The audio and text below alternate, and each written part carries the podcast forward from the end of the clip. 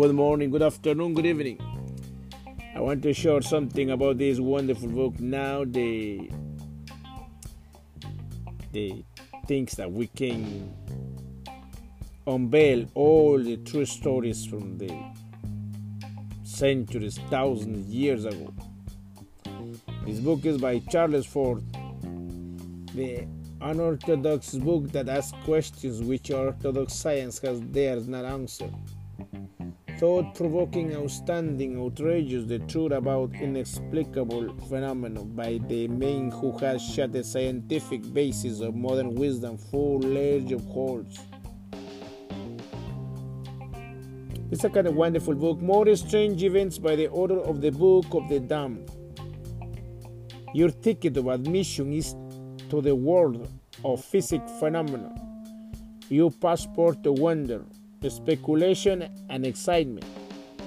Here, in one compact volume, carefully documented, is one of the most audacious, outstanding, prophetic books for our time. Here, Charles Fort, its brilliant and unorthodox author, tells about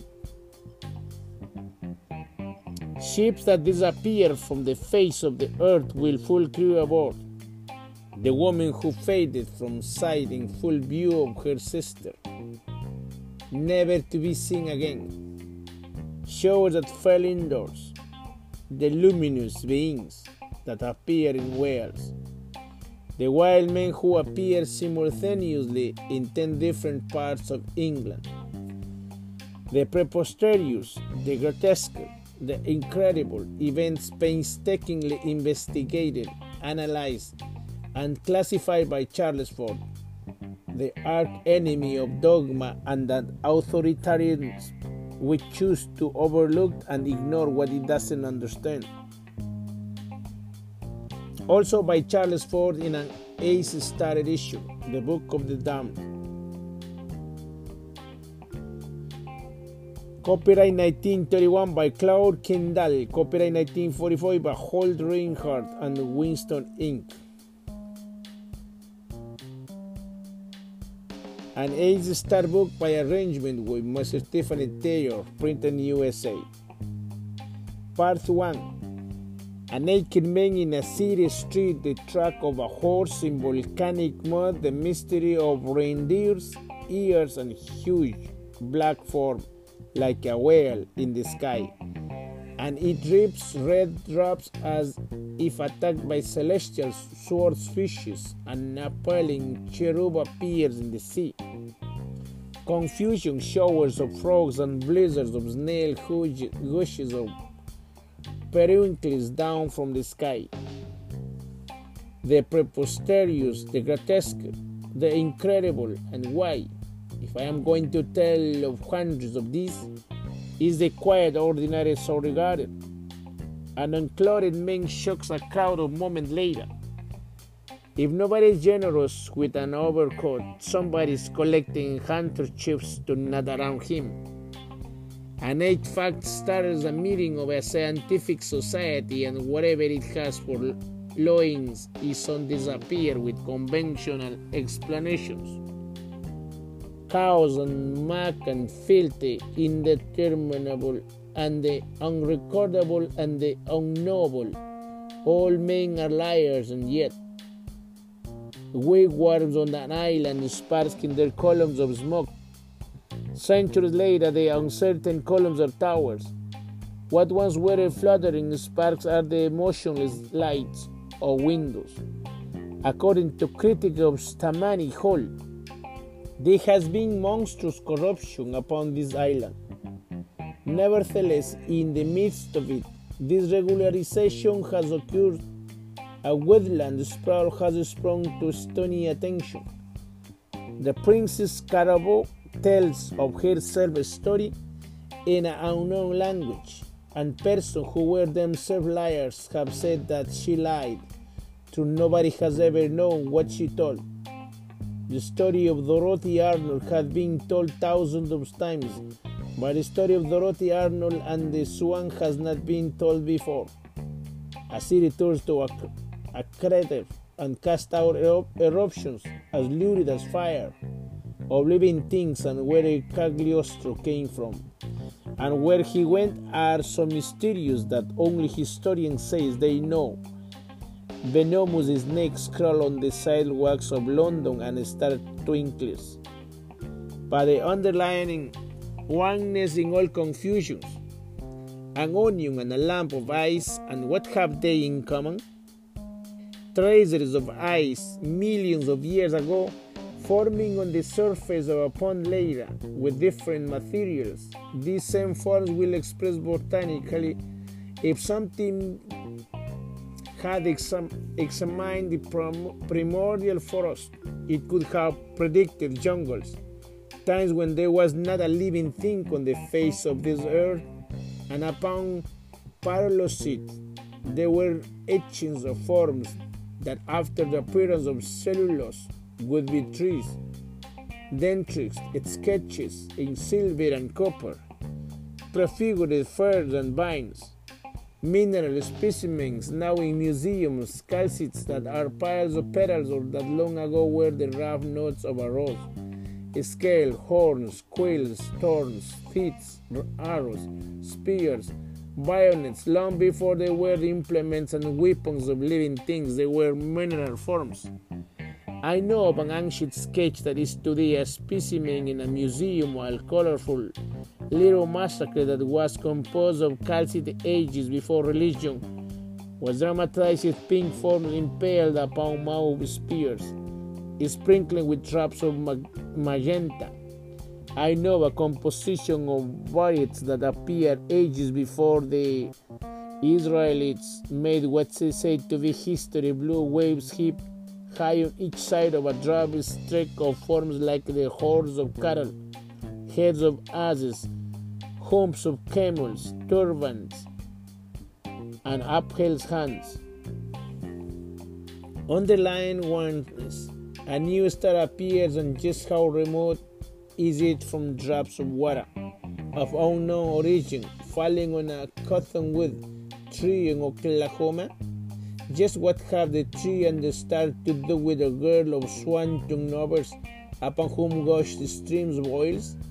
And why was a clergyman equally greasy? Air wakers and drafts and the sky turned black with spiders, and near Trenton, New Jersey, something pink stones at farmers.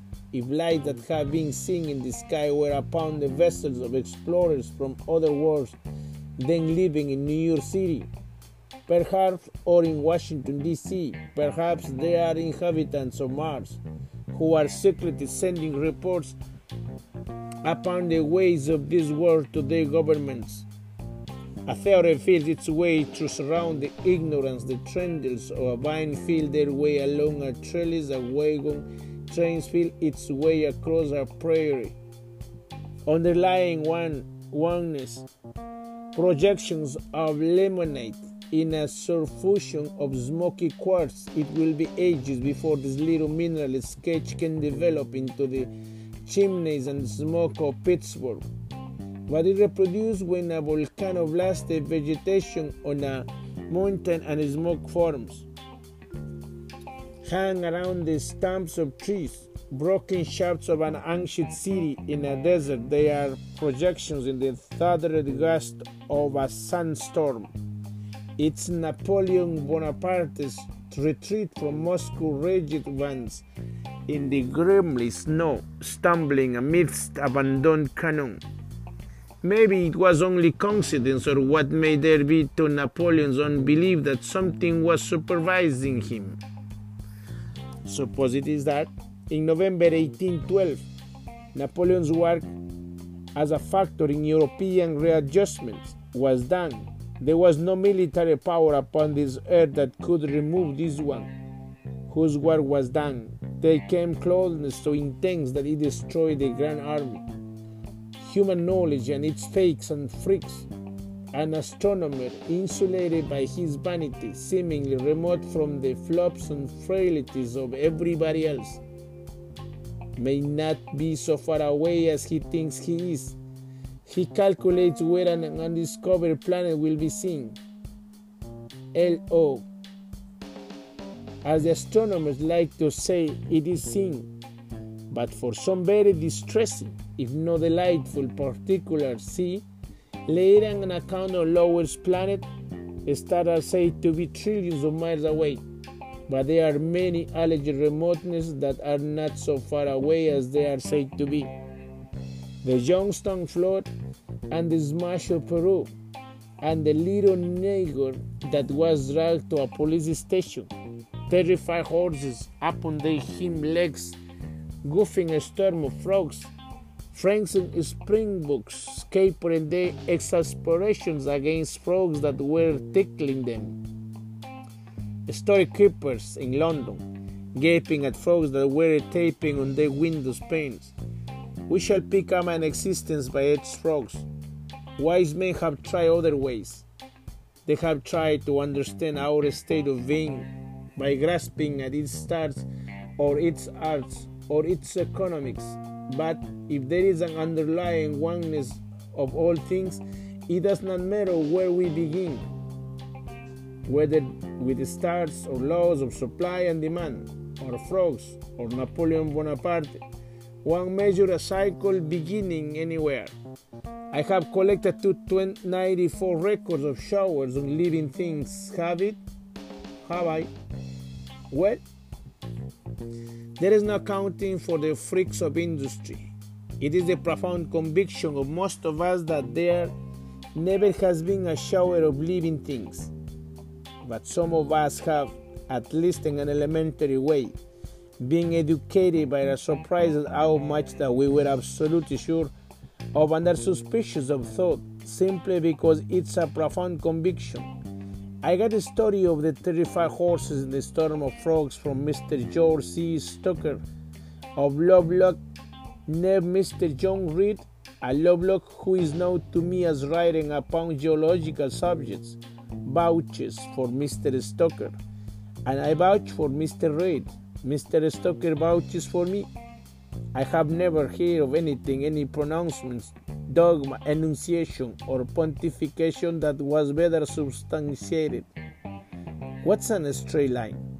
A straight line is the shortest distance between two points. Well, then, what's an shortest distance between two points? That's a straight line. According to the test of ages, the definition that a straight line is and a straight line cannot be improved upon. I start with a logic and exacting as Euclid, Mr. Stoker was driving along the Newell Valley, one of the most extensive desert regions of Nevada. Thunderstorm down came frogs, up on their hind legs went the horses. The exasperated springboks, they were told of the Northern News, Vryburg, Transvaal, March 21, 1925, by Mr. C. J. Grewer of Uitenhage, also, I have a letter from Mr. Grewer. The flat's about 50 miles from from Uitenhage, Springboks, leaping and shaking themselves unaccountable at a distance. Mr. Grewer could conceive of no explanation of such eccentricities. He investigated and saw that a rain of little frogs and fishes had pelted the springboks.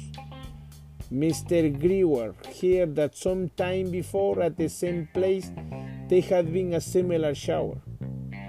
Coffins have come down from the sky, also, as everybody knows, silk hats and horse collars and pajamas. But these things have come down at the time of white wine.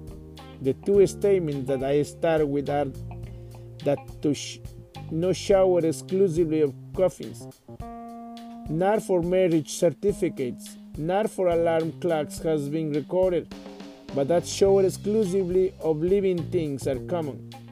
And yet, the explanation by orthodox scientists who accept that showers of living things have occurred is that the creatures were the products of weird wines. The explanation is that little frogs, for instance, fall from the sky and mix it with anything else because in a whirlwind the creatures were segregated by difference in specific gravity. But when a whirlwind strikes a town way to detachables in a monstrous mixture and there is no findable record of wash washtubs coming down in one place. All the thousand cats in one falling barrel that lamps in its felicities in the place, and all the kittens coming down together somewhere else in a distant bunch that meows for its lamp of mothers. See London newspaper, August 18 and 19, 1921. Innumerable little frogs that appear during a thunderstorm upon the 17th in the streets of the northern part of London. I have searched in almost all London newspapers and in many provincial newspapers and in scientific publications there is findable by me no mention of a whirlwind upon the 17th of August, and no mention of a fall from the sky of anything else that may be considered another segregated discharge from a whirlwind. If there had been a whirlwind, a whirlwind runs amok and is filled with confusion, and yet to be incoherences for such things have been attributed the neatest of classification. I do not say that no wind ever scientifically classifies objects. I have seen orderly or logical segregation by wind action. I ask for records of whirlwinds that to do this. There is no perceptible science by whirlwind in the delivery of its image. It runs streets, doors, frogs, and parts of cows, but living things have fallen from the sky, or in some unknown way have appeared and have arrived homogeneously. If they have not been segregated by wind, something has selected them. There have been repetitions of these arrivals. This phenomenon of repetition, too, is reconcilable, reconcilable with the no ways of whirlwinds. There is an account in the London Daily News, September 5, 1922, of little thoughts which for two days had been dropping from the sky at, at Chalon-sur-Saône. Frank's lies, yarn, hoaxes, mistakes, what's the specific gravity of a lie, and how am I to segregate? That could be done only relatively to a standard. And I haven't never heard of any standard in any religion philosophy, science, or complication of household affairs that could not be made to fit any requirement. We fit the standards to judgments or wreck any law that it pleased us to break and fit to the fracture some other alleged law that we say is higher and noble. We have conclusions which are the product of senility or incompetence or credulity, and then argue from them to promises we forget this process and then argue from the premises, thinking we began there. There are accounts of showing things that come from so far away that they were unknowing places where they arrived. If only horses and the springbok express emotion in these matters, we'll become thinking that even living things may have been transported to this earth from other worlds. Philadelphia Public Ledger, August 8, 1891 a great shower of fishes at Seymour Hill. They were unknown fishes. Public Ledger, February 6, 1890. A shower of fishes in Montgomery County, California. The fishes belong to a species altogether unknown here. New York Sun, May 29, 1892. A shower at Coalburg, Alabama, of an enormous number of eels that were unknown in Alabama. Somebody says that he knew of such eels in a Pacific Ocean. Piles of them in the tree, streets, people, alarm farmers coming with cars and taking them away for fertilizing material. Our subject has been treated scientifically or too scientifically. They have been experiments. I have no more of ill opinion of experimental science than I have of everything else. But I have been an experimenter myself and have impression of the servile politeness of experiments. They have such an obliging or ingratiating way that there is no trusting the flatterers in the Red, Red Road, Cornwall. England Independent August 13 and following issues 1886. Correspondents tell the shower of snails near Redruth. There were experiments. One correspondent who believed that the creatures were sea nails put some in salt water. They leave another correspondent who believed that they were not sea nails. Put some in salt water, they died. I do not know how to find out anything new without being offensive to the ignorant. All things are pure. All knowledge is or implies the degradation of something.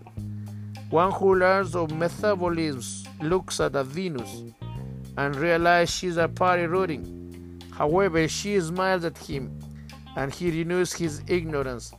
All things in the sky are pure to those who have no telescopes, but spots on the sun and lamps on the planets, and being a person of learning, or rather erudition myself, I began to be besmirch something, or nobody will believe I am, and I replace the pure blue sky with the warmy heavens. London Evening Standard, January 3, 1924. Red objects falling with snow at Halmstad, Sweden. There were red worms from 1 to 4 inches in length thousands of them streaking down with the snowflakes, red ribbons, in a shower of confetti, a carnival scene that was my discovery that meteorology is a more picturesque science than most persons, including meteorologists, have suspected and feared me that my attempt to besmirch has not been successful because the worms of heaven seem to be a jolly lot. However, I cheer up at thought of chances to come, because largely I shall treat of human nature. But how am I to know whether these things fell from the sky in Sweden or were imagined in Sweden? I shall be scientific about it, said Sir Isaac Newton, or virtually said he, if there is no change in the direction of a moving body, the direction of a moving body is not changed.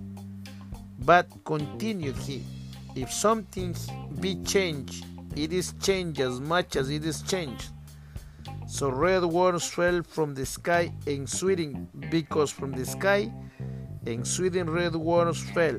How do geologists determine the age of rocks? By the fossils in them. And how do they determine the age of the fossils? By the rock, rocks therein having started with the logic of Euclid, I go on with the wisdom of a Newton. New Orleans Daily Picayune, February 4, 1892. Enormous numbers of unknown brown worms that had fallen from the sky near Clifton, Indiana. San Francisco Chronicle, February 14, 1892 myriads of unknown scarlet worms somewhere in Massachusetts, not seen to fall from the sky, but found covering several acres after a snowstorm. It is as if with intelligence, or with equivalence of intelligence, something has specialized upon transporting or distributing immature and larval forms of life. If the gods sent worms that would be kindly were ravens, in Insect Life 1892, page 335, the editor Proof C. Riley tells of four other mysterious appearances of worms. Early in the year 1892, some of the specimens he could not definitely identify. It is said that a Lancaster, Pennsylvania, people in a snowstorm caught falling worms on their umbrellas. The wise men of our tribes have tried to find God in a poem, or in whatever they think they mean by a moral sense in people, or in inscriptions in a book of stone, which by one of the strangest freaks of omission is not a pound exhibition in from 15 to 20 synagogues in Asia Minor and all up and down Italy, crabs and periwinkles. Ordinary theologians have overlooked crabs and periwinkles, or mystery versus the fishmonger. Upon May 28, 1881, near the city of Worcester, England, a fishmonger with a procession of carts loaded with several kinds of crabs and periwinkles and with dozen energetic assistants appeared at a time when nobody on a busy road was looking. The fishmonger and his assistant grabbed snacks, sacks of periwinkles and ran in the frenzy slinging the things in the fields on both sides of the road. They raced to gardens, and some assistants, standing on the shoulders of other assistants, had sacks lifted to them and dumped sacks over the high walls. Meanwhile, other assistants in a dozen carts were furiously shoveling out perwinklings about a mile along the road. Also, meanwhile, several boys were busily mixing in crabs. They were not advertising anything. Above all, there was secrecy.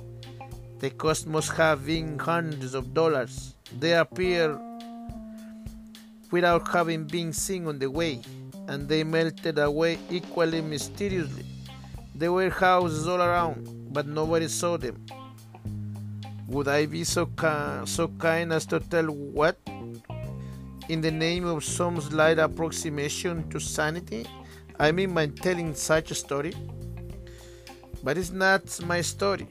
The details are mine, but I have put them in strictly in accordance with the circumstances. There was Upon May 28, 1881, an occurrence near Worcester, and the conventional explanation was that that fishmonger did it, inasmuch as he did it unobserved. If he did it, and inasmuch as he did it with towns upon acres. If he did it, he did it as I have described, if he did it. In Land and Water, June 4, 1881, a correspondent writes that in a violent thunderstorm near Worcester, tons of periwinkles had come down from the sky, covering fields and the road for about a mile. In the issue of June 11, the editors of Land and Water writes that specimens had been sent to him. He notes the mysterious circumstances or the indicating of a selection of living things that appears in the virtually all the accounts. He comments upon enormous fall of the sea creatures, unaccompanied by its son, pebbles, other shells, and seaweed. In the Worcester Daily Times, May 30, it is said that upon the 28th news and reached Worcester of a wonderful fall from the sky of periwinkles on Cromer Gardens Road and spread far out in the fields and gardens. Mostly people of Worcester were incredulous, but some had gone to the place. Those who had faith returned with periwinkles. periwinkles. Two correspondents then wrote that they had seen the periwinkles upon the road before a storm, where probably a fishmonger had got rid of them. So the occurrence conventionalized, and out of these surmises arose the story of the fishmonger. Though it has never been told before as I have told it. Mr. J. Lloyd Bozward, a writer whose notes on the meteorological subject are familiar to readers of scientific periodicals of this time, was investigating, and his findings were published in the Worcester Evening Post June 9, as to the story of the fishmonger, notice a statement that the value of a periwinkles was 16 shillings a bushel. He says that a wide area on both sides of the road was strewed with uh, periwinkles, hermit crabs, and small crabs of an unascertained species. Worcester is about 30 miles from the mouth of the river Severn, or say about 50 miles from the sea. Probably no fishmonger in the world ever had at one time so many periwinkles, but that to anybody having got rid of a stock because of a glutted market, for instance. Mr. Bozward says neither upon Saturday the 28th nor Friday the 27th Was there such a thing procurable in Worcester as a live periwinkle? Garden as well as field were strewn, there were high walls around these gardens.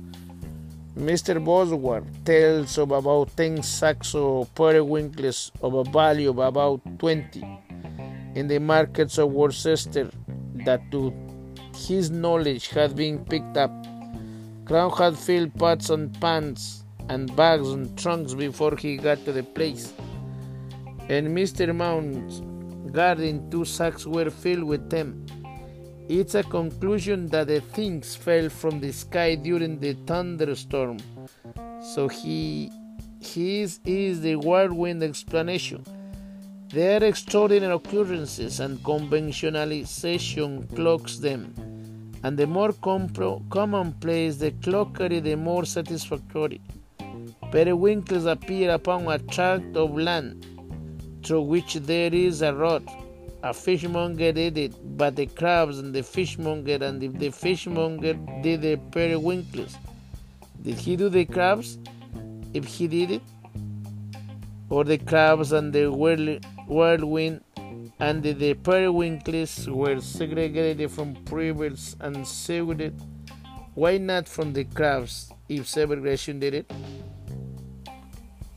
The strongest point of the segregation is their own mental processes, which illustrate that segregation, whether by wind action or not, do occur. If they have periwinkles and crabs to explain and, and say that with a story of a fishmonger or a whirlwind, they can explain the periwinkles thought so they cannot explain the crabs, a separation of that occurs on their mentalities. They forget the crabs and tell of the periwinkles.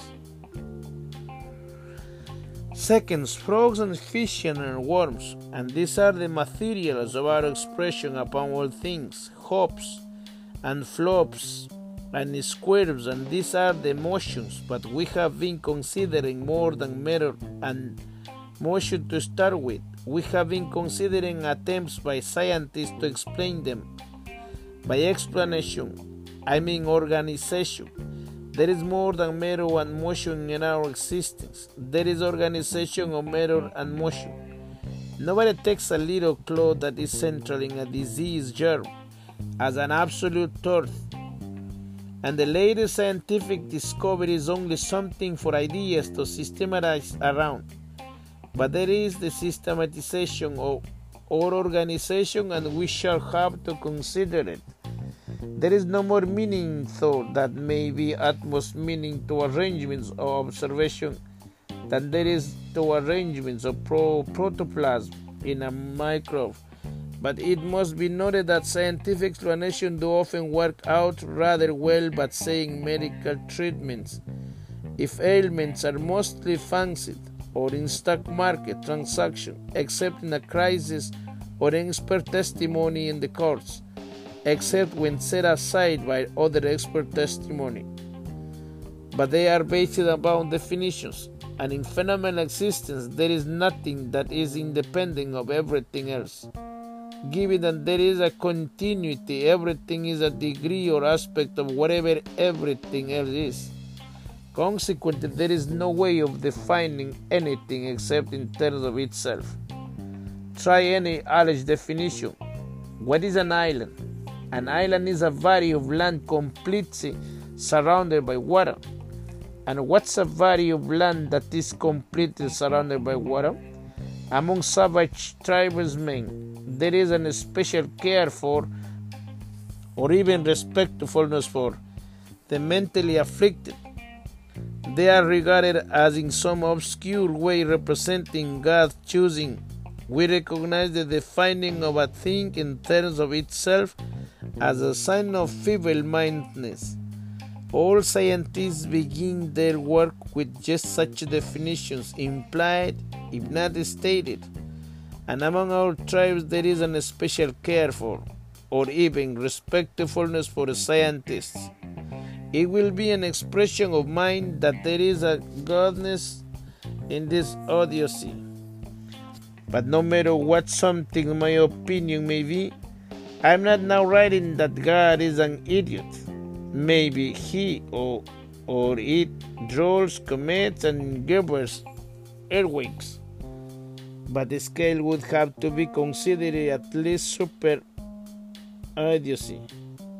I conceive or tell myself that I conceive that if we could have a concept of our existence as a whole, we could have a kind of understanding of it rather akin to what say cells in an animal organism could have or what is a whole to them. If they should not be mere scientists trying to find out what a bone is or the flow of blood in a vein is in itself but if they could comprehend what the structures and functions of the organism are in terms of itself the attempting idea of existing as organism is one of the oldest of the pseudo thoughts of philosophy. But the idea in this book is not metaphysical. Metaphysical speculation are attempts to think unthinkable, and it is quite hard enough to think thinkable. There can be nothing but bafflement for anybody who tries to think of existence as an organism. Our attempt will be to think of an existing as an organism, having a childish linking, looking for a little rhetoric now and then. I shall call it God. Our expression are in terms of continuity.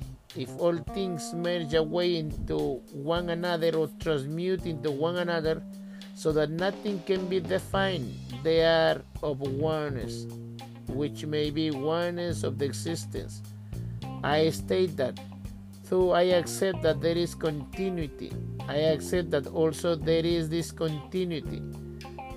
But there is no need in this book to go into the subject of continuity discontinuity because no statement that I shall make as a monist will be set aside by my pluralism.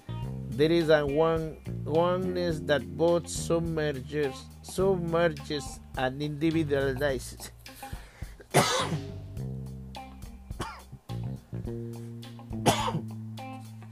Excuse me. By the continuity of all things we have, with a hop and a flop and a squirm, jump from frogs toward finality. We have rejected the whirlwinds and the fishmonger and having sipping notions upon a selectiveness and intelligent or purposeful distribution of living things. What's selecting and what's distributing? The old fashioned theologian thinks of a being with the looks of himself standing aside somewhere and directing operations. What in any organism is selecting and distributing, say, oxygen and lungs and material in stomachs? The organism itself, if we can think of our existence as a conceivable size formation, perhaps one of the countless things, beings, or formation in the cosmos, we have gra- graspableness, or we have the outlines and the limits within which to think. We look up at the stars. The look is of a revolving shield that is not far away and against such a view there is not opposition except by authoritative feeble-mindedness, which most of us treat respectfully, because such is the custom in all more or less savage tribes. Mostly in this book I shall specialize upon indications that there exists a transportory force that I shall call teleportation. I shall be accused of having assembled lies, yarns, hoaxes, and superstitions. To some degree, I think so myself. To some degree, I do not. I offer the data. This is what I can share for today. I can strange book. Have a blessed day. Bye bye. Thank you.